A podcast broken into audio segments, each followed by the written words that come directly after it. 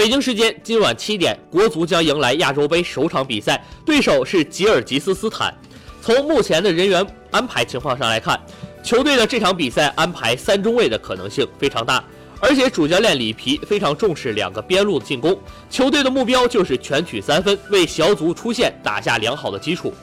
前段时间国足踢了几场热身赛，沃里皮一直在安排不同的阵型和人员组合，这也让人觉得球队的主力阵容一直完全没有的固定下来。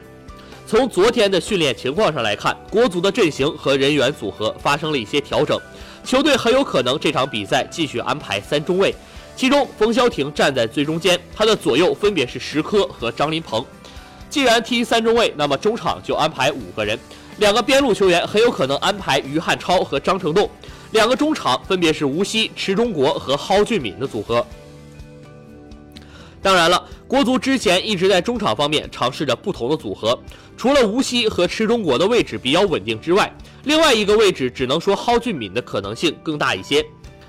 另外，像朴成和赵希日也会有机会。前锋线上，里皮很有可能安排吴磊和郜林的组合，这两人在过去的热身赛中经常一起搭档，所以默契度没有任何问题。可以肯定的是，球队在一月七号的比赛中肯定会在边路多做文章，加强进攻火力，争取能够早进球，这样就会踢得比较轻松。另外，在国足的战略当中，这场比赛一定要拿到三分，这样也可以为接下来的小组出线奠定良好基础。